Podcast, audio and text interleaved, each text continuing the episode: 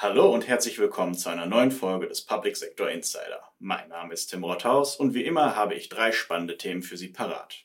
Heute reden wir mit dem Bürgermeister der Stadt Würzburg, Martin Heilig, über nachhaltige Mobilität und welche Priorität Klimaschutz auf kommunaler Ebene einnimmt.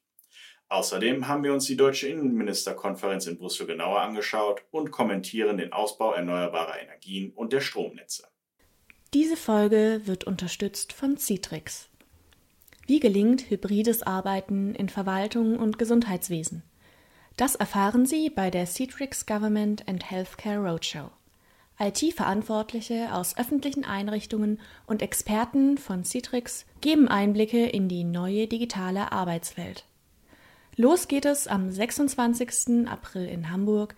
Die weiteren Termine 3. Mai in Stuttgart, 5. Mai in München, 10. Mai in Düsseldorf, 12. Mai in Wiesbaden und 19. Mai in Leipzig.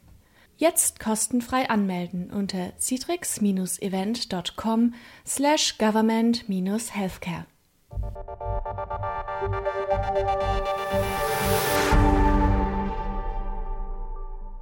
Mit der neuen Bundesregierung tritt Klimaschutz stärker denn je in den Fokus der Politik.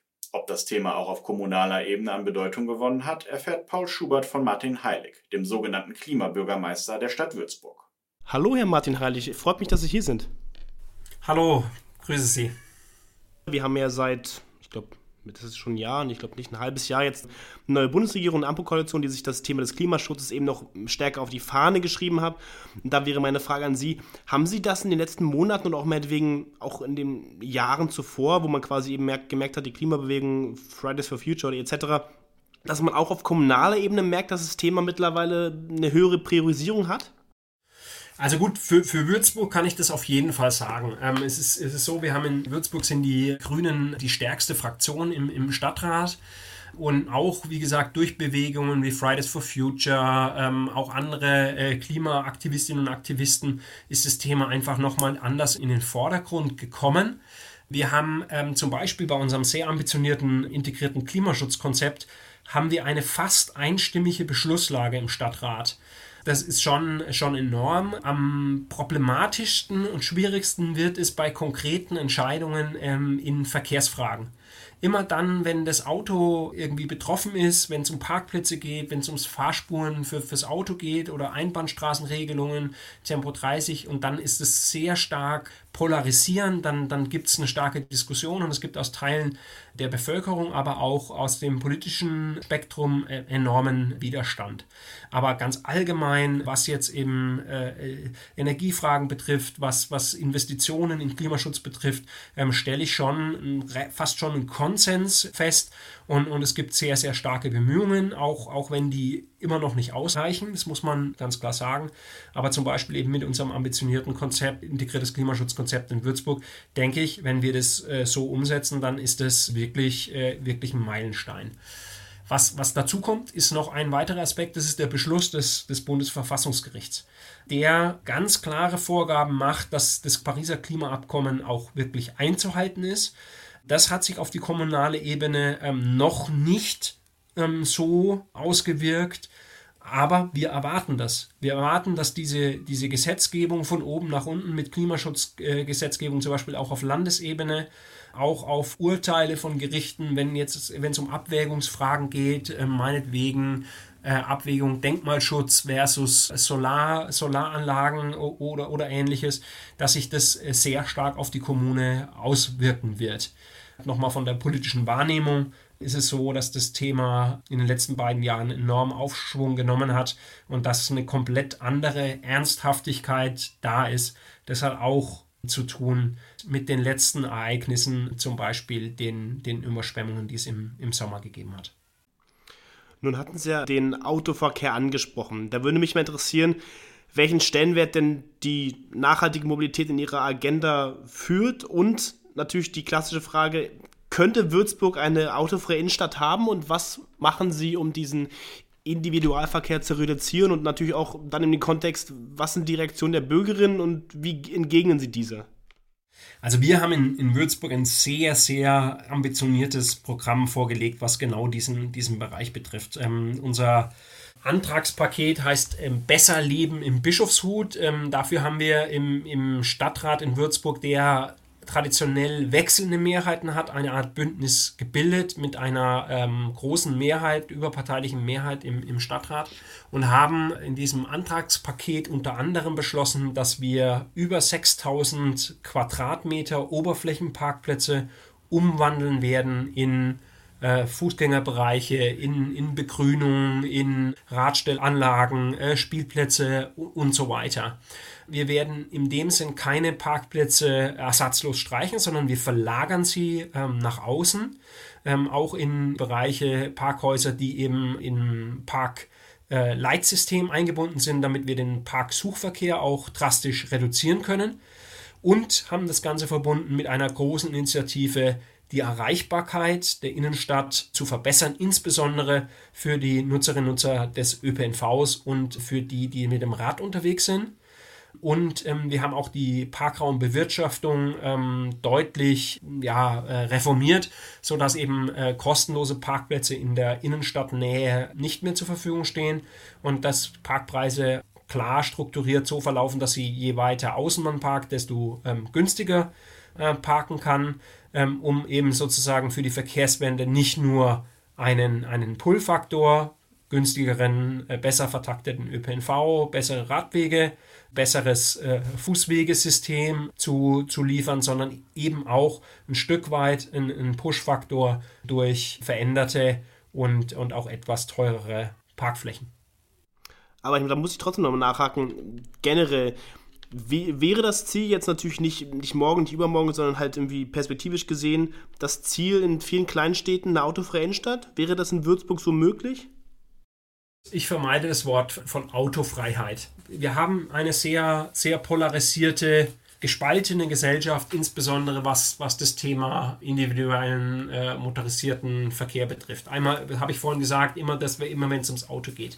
Und mir geht es ja gar nicht darum, ähm, zu polarisieren, sondern dass wir eben beim Klimaschutz weiterkommen. Und ich denke, da muss man Brücken bauen. Und eine Brücke, die wir jetzt gebaut haben, ist eben mit einem Gesamtkonzept, das auch den eher konservativen, eher bürgerlichen Teil ähm, der Stadtpolitik, aber auch der Gesellschaft mitnimmt und sagt, ja, äh, wir verteuern, ja, wir, wir bepreisen auch Parkraum, ähm, aber es bleibt immer noch möglich, auch in die Innenstadt mit dem, mit dem Auto zu kommen, ähm, gerade für, für Menschen mit Handicap, ähm, auch für ältere Menschen teilweise ähm, ist es eine Notwendigkeit. Und ähm, deswegen spreche ich nicht von der autofreien Innenstadt, sondern äh, von, von einer Innenstadt, die es letzten Endes attraktiver macht, sich dort aufzuhalten, dass wir Parkflächen dort, dort wegnehmen, wo es vor allem um Oberflächenparkplätze geht und dass wir insgesamt einen großen Anreiz bieten, das Auto nicht zu benutzen, sondern andere Verkehrsträger eben zu nutzen. Jetzt mal ein ernstes Thema und zwar durch den Ukraine-Krieg steigen die Preise für fossile Brennstoffe ja extrem an. Wären die Stadt oder die angrenzenden Landkreise auf eine schnellere Energiewende vorbereitet? Also insgesamt ist es so, dass, dass wir da die Altlasten der verpassten Energiewende in den letzten Jahren sehr stark tragen. Insbesondere in Bayern haben wir mit dieser 10H-Regelung das ganz, ganz große Problem, dass der Ausbau der Windenergie quasi zum Halten gekommen ist und in den letzten Jahren ganz wenig Zubau erfolgt ist, wobei wir gerade in Unterfranken eigentlich mit Vorreiter waren, im, im süddeutschen Raum im größeren Stil auch Windkraftanlagen zu errichten. Ähm, wir haben uns in den letzten Jahren ähm, deutlich konzentriert auf äh, Solar, ähm, auch, auch Freiflächenanlagen aber das ist das Thema, da müssen wir ausbauen, da haben wir Nachholbedarf. Ähm, das, es geht eben auch um, um Konfliktbereiche, wie, wie kann ich Denkmalschutz mit äh, der Errichtung von, von PV-Anlagen in Einklang bringen. Wie können wir unsere Gebäude noch besser sanieren, dass sie einfach weniger Energie brauchen?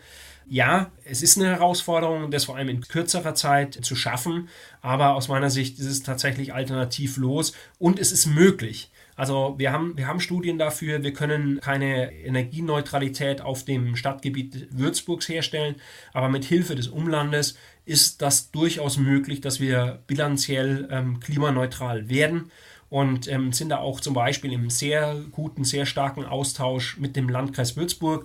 Ähm, jetzt am kommenden Donnerstag zum Beispiel haben wir einen großen Workshop genau dazu, Stadt und Land Hand in Hand, ähm, sage ich gerne, weil sowohl bei, bei Verkehrsfragen als auch bei Energiefragen äh, muss es da eine gute Zusammenarbeit zwischen den Städten und den Landkreisen geben. Alles klar, Martin Heilig. Dann möchte ich mich gerne für dieses angenehme Interview bedanken. Vielen Dank Ihnen, war ich gerne bereitgestanden dafür. Die unter bayerischem Vorsitz tagende Innenministerkonferenz fand dieses Jahr zum ersten Mal in Brüssel statt. Natürlich, wie sollte es auch anders sein, bestimmte vor allem der militärische Konflikt in der Ukraine das Geschehen.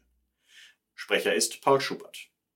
Unter bayerischem Vorsitz tagte die Innenministerkonferenz erstmals in Brüssel. Das wurde lange vor dem Ukraine-Krieg geplant. Dennoch bestimmt der militärische Konflikt auch diese Konferenz. Meine sehr geehrten Damen und Herren, Bayern führt in diesem Jahr den Vorsitz äh, in der Innenministerkonferenz. Es war mir schon in der Vorbereitung für dieses Jahr ein Anliegen, dass wir neben den großen traditionellen Frühjahrs- und Herbsttagungen in Deutschland auch eine Sondersitzung hier in Brüssel durchführen, um vor allen Dingen den unmittelbaren Kontakt zu den europäischen Institutionen die auch für die Innenpolitik in Deutschland, für die innere Sicherheit, für die internationale Kriminalitätsbekämpfung von immer größerer Bedeutung sind, dass wir diesen Kontakt ausbauen. Ist, äh, das haben wir getan. Wir haben äh, die äh, viele wesentliche Punkte schon in einer sorgfältig vorbereiteten Brüsseler Erklärung und zusammengefasst, deren Text Ihnen vorliegt. Aber es war klar, dass angesichts der dramatischen Entwicklung in der Ukraine uns, wenn wir hier sind in Brüssel, uns natürlich aktuell hier auch äh, mit der Lage beschäftigen müssen. Anders als üblich wurden auf der IMK-Sitzung keine Beschlüsse gefasst, sondern es gab eine gemeinsame Brüsseler Erklärung. Diese beschäftigt sich vor allem mit der polizeilichen Zusammenarbeit in Europa. In der Brüsseler Erklärung wird unter anderem die schnellstmögliche Umsetzung des SIS und des VIS verlangt. Außerdem wird gefordert, bei der Inbetriebnahme weiterer Datenbanken dringend auf die Herstellung der Interoperabilität zwischen diesen Systemen zu achten, da diese noch nicht gegeben sei. Zudem solle durch eine Schaffung gemeinsamer Standards innerhalb der Mitgliedstaaten der EU die Effektivität der grenzüberschreitenden operativen polizeilichen Zusammenarbeit verbessert werden es müsse ein EU-Kodex für die polizeiliche Zusammenarbeit erarbeitet werden. Interessant ist die Passage des Papiers zu Europol. Dazu heißt es wörtlich, der Informationsaustausch über zentral koordinierende europäische Agenturen wie Europol soll unter Achtung der Souveränität der Mitgliedstaaten zur wirksamen Unterstützung der Mitgliedstaaten bei deren Ermittlungen weiter ausgebaut werden die EU-Agentur Europol soll im Rahmen ihres Mandats personell und finanziell deutlich gestärkt werden, um den Anforderungen an eine zentral koordinierende europäische Agentur gerecht zu werden. Nicht einig war man sich in der IMK ganz offensichtlich aber über den schon lange diskutierten nächsten Schritt, nämlich inwieweit Europol auch operative Zuständigkeiten erhalten soll. Der Vertreter der A-Länder, SPD-Landesinnenminister Boris Pistorius aus Niedersachsen, sprach sich dafür aus. Wir haben ausführlich gesprochen über polizeiliche Zusammenarbeit in Europa. Ein Thema, was aktueller denn je ist, gerade angesichts großer Verfahren, die in den letzten Monaten und Wochen für Furore gesorgt haben, die ohne die Beteiligung von Europol beispielsweise überhaupt nicht denkbar gewesen wären. Deswegen haben wir uns äh, sehr einmütig darauf committed, darauf äh, verständigt zu sagen, wir wollen, dass Europol deutlich gestärkt wird, personell und technisch und damit finanziell natürlich, um die Aufgaben, die Europol zunehmend wird wahrnehmen müssen in den nächsten Jahren, auch bewältigen zu können. Europol ist eine exzellente Behörde, die exzellente Arbeit leistet in der Analyse von Daten und in vielen anderen Bereichen. Ich persönlich vertrete seit geraumer Zeit die Auffassung, dass wir Europol aber auch hin zu einer zumindest in bestimmten schwersten Kriminalitätsbereichen auch operierenden Polizeibehörde weiterentwickeln müssen, ähnlich, aber eben nur ähnlich wie dem amerikanischen FBI.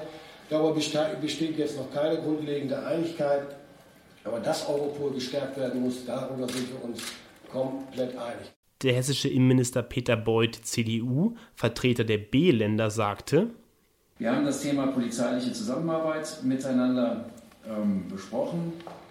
Hier ähm, sind wir, Boris Pistorius hat das angedeutet, sicherlich nicht, noch nicht am Ende.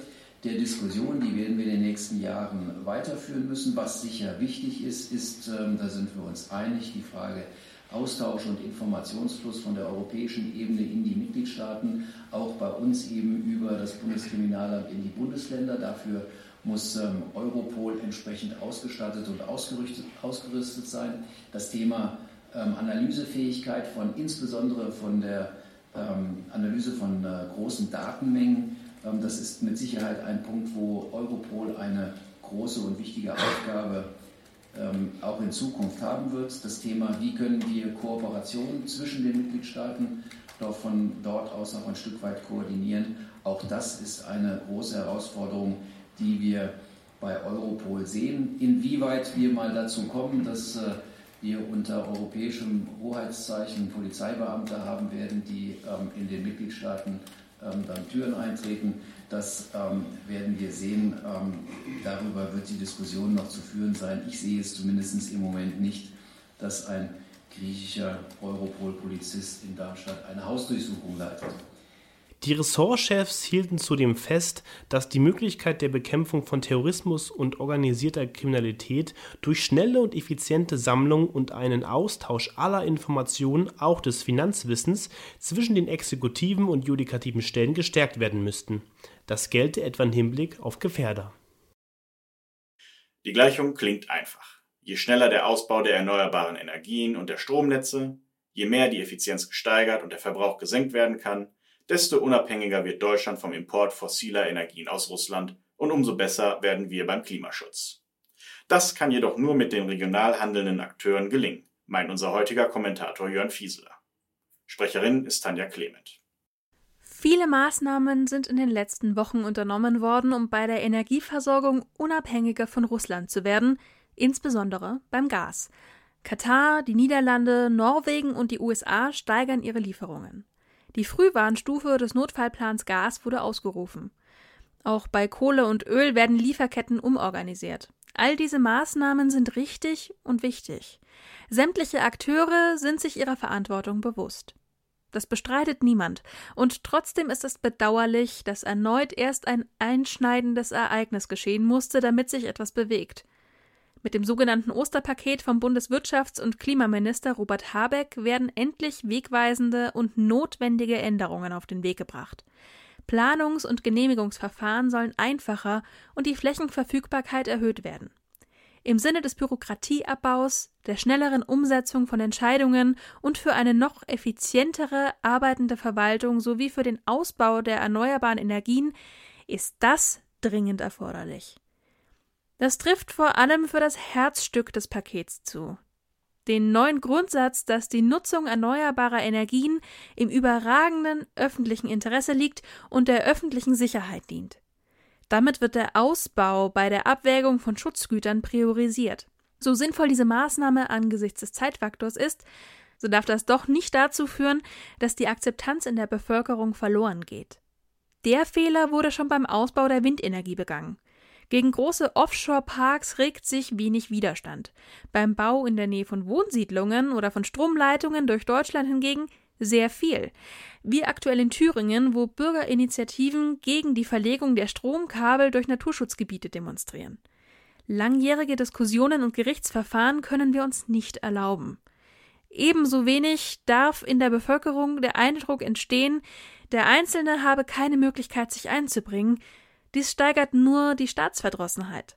Die Lösung kann nur im Ausbau erneuerbarer Energien in dezentralen Strukturen liegen. Hier sind besonders die lokalen Stadtwerke gefordert. Über sie sind heterogene Lösungen möglich, die an die örtliche Situation angepasst sind. Und wenn die Bevölkerung aktiv einbezogen wird, bestenfalls über eine finanzielle Beteiligung in Form von Crowdfunding oder in Genossenschaftsstrukturen, die eine günstige Versorgung sicherstellen, ist allen geholfen.